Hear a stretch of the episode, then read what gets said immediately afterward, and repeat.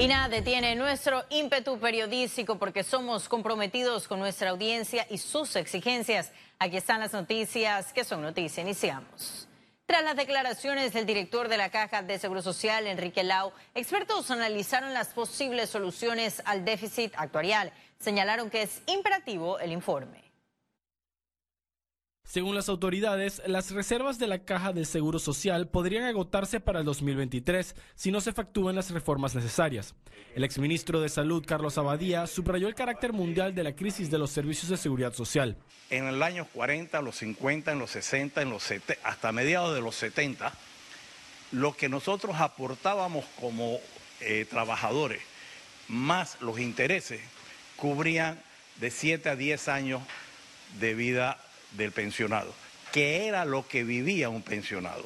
Hoy día cubre lo mismo, pero hoy, eh, por estudios hechos, el hombre vive, al llegar a la edad de, pensiones en, la, en Panamá, 20 años más.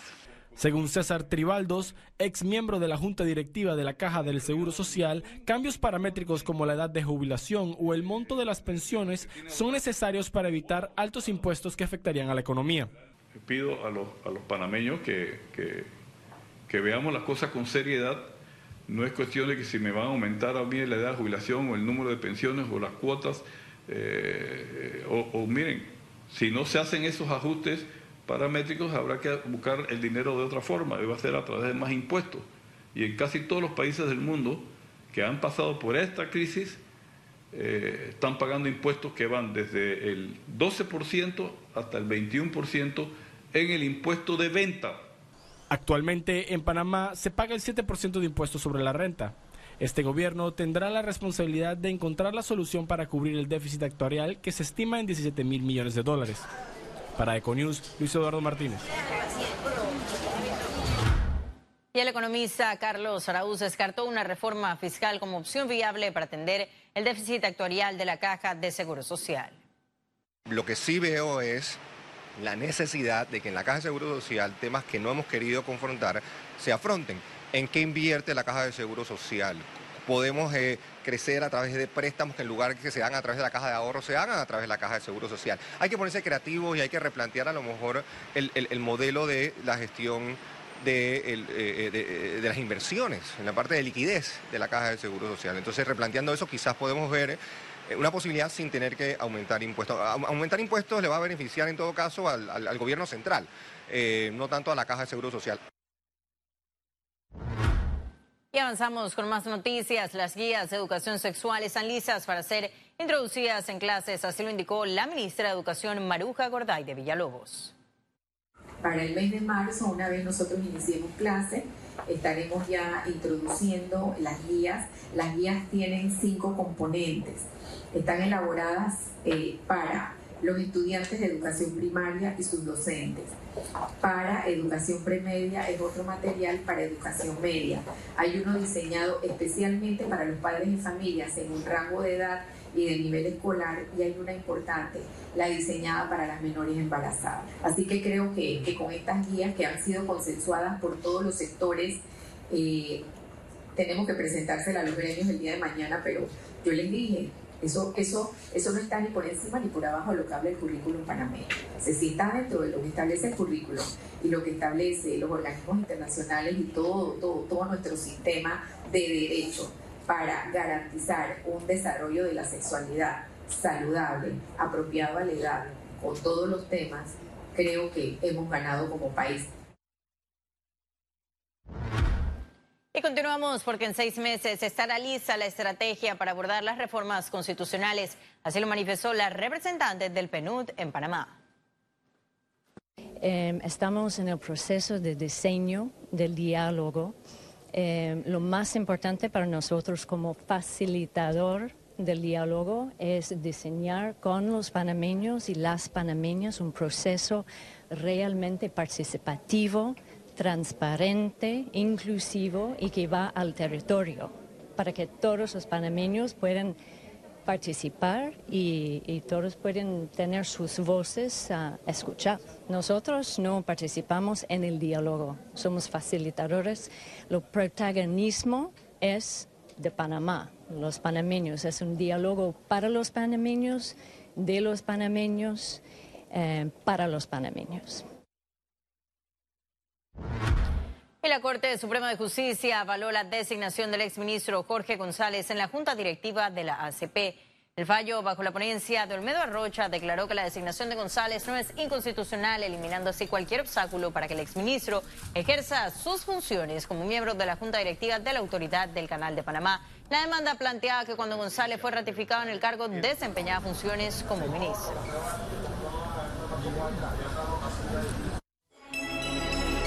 Economía.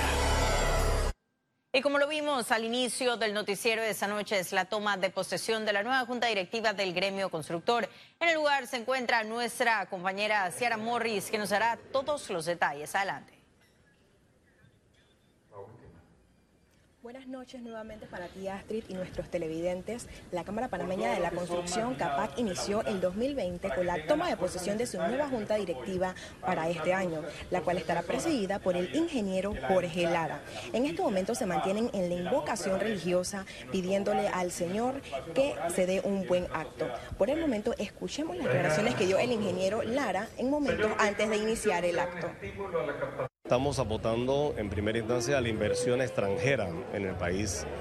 Nosotros consideramos que con esta recién ley aprobada por el, el Gobierno Nacional de las asociaciones público-privadas, va a atraer inversión extranjera, lo cual va a generar una cantidad de empleos y va a reactivar el sector. Esto poco a poco se va divulgando a nivel internacional y esperamos resultados positivos en ese aspecto.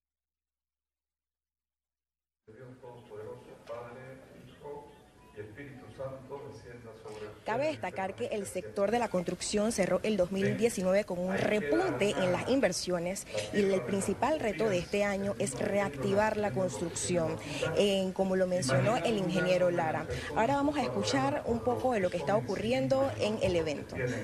Por lo útiles productivas que son. Un lugar donde las personas saben compartir humildemente lo que tienen y lo que son Continuamos en la invocación religiosa, donde el sacerdote está terminando para darle paso al ingeniero Lara, quien iniciará con su discurso. Minutos después se procederá a la juramentación de cada uno de los miembros de la Junta Directiva y el traspaso por parte del ingeniero Héctor Ortega, quien es el presidente saliente de la CAPAC es la información que mantenemos hasta el momento. En breves minutos, como les mencioné, se estará desarrollando la juramentación de toda la Junta Directiva. Regreso contigo, Astrid. Muchísimas gracias, Ciara, por ese completo reporte y como siempre, eco presente en los eventos de gran interés económico para el país. Nosotros aquí seguimos con más informaciones. El Ministerio de Trabajo informó que se requieren 48 mil plazas para bajar la cifra actual de desempleo en nuestro país. El Instituto para la Formación y Aprovechamiento de Recursos Humanos IFARU inició ese miércoles un foro sobre la demanda de recursos humanos que existe actualmente en el país. En agenda tienen planeado para este jueves informar cuáles son esos sectores que requieren mayor mano de obra calificada. Por su parte, el Ministerio de Trabajo señaló que hay oportunidades de empleo en empresas multinacionales, pero que el panameño debe prepararse más. La mayoría de la población desocupada no cumple los requisitos para ser contratados. Pero nosotros no podemos solamente ser generadores de vacantes en una bolsa de empleo, como yo he mencionado.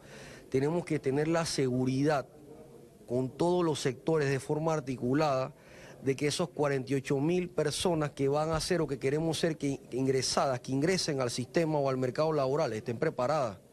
Porque a veces observamos que existen vacantes abiertas, pero no encontramos el personal, las personas que lleguen a tener esa vacante. Nos va a permitir conocer primeramente en este primer foro las áreas productivas que, eh, que están en más desarrollo de nuestro país y después entonces un segundo foro que vamos a organizar en mayo, detectar cuáles son las carreras prioritarias y los profesionales que necesita el país para su desarrollo en los próximos cinco años.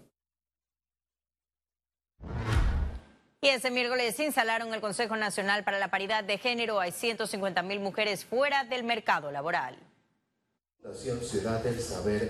En el país continúan las brechas de género. Por ello, Panamá adelanta la iniciativa de paridad de género. Yo como ministra de Desarrollo Social estaré fungiendo como presidenta del Consejo Nacional de Paridad, que está conformado por eh, representantes del sector privado, eh, organismos internacionales y expertos en la materia. Desigualdad salarial y falta de participación en juntas directivas son algunos de los temas a resolver. La situación de desempleo en Panamá, la mayor representación es eh, femenina, pero sobre todo en edad joven. O sea, las mujeres jóvenes tienen un doble de desempleo que lo de los varones. Por otro lado, eh, la baja representación de mujeres en puestos de toma de decisión a nivel del sector empresarial. La manifestación también de la situación de la brecha salarial que todavía persiste en nuestro país, que al mismo trabajo debiéramos ganar el mismo salario. Este tema está incluido en los Objetivos de Desarrollo Sostenible. El sector privado lo tiene en la mira. El Objetivo de Desarrollo Sostenible número 5 nos habla sobre la igualdad de género. Hoy día es un tema que está en boga y todos los sectores están llamados a avanzar en esta agenda que le permita tanto a hombres eh, y mujeres equiparar eh, tanto sus derechos en temas laborales, en temas económicos y sobre todo en temas sociales. No solamente la paridad de género, sino de la paridad de oportunidades. Eh, creo que las cúpulas empresariales panameñas son de las primeras que tienen en su formación comités de género. Yo creo que eso nos debe hacer sentir muy bien. Más de 270 mil mujeres no realizan actividad remunerada por familiares. El Ministerio de Educación trabaja en una transformación educativa. Ciara Morris, Econews. Pero sí ha llegado el momento de conocer un resumen de la jornada bursátil de ese miércoles 15 de enero. Adelante. Dow Jones cotizó en 29.030 con 22 puntos, aumenta 0.31%. El IBEX 35 se situó en 9.511 con 70 puntos, baja 0.17%, mientras que la Bolsa de Valores de Panamá cotizó en 456 con 15 puntos, baja 0.08%. Ahora veamos en detalle el volumen negociado en la Bolsa de Valores de Panamá.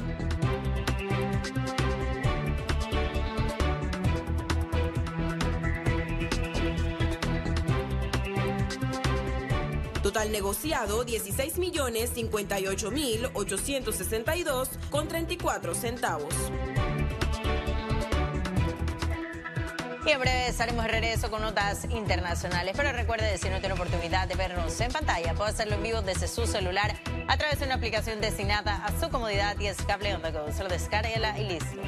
No se vayan, que en breve estaremos de regreso con mucho más de la emisión de hoy de Econius. Ya volvemos.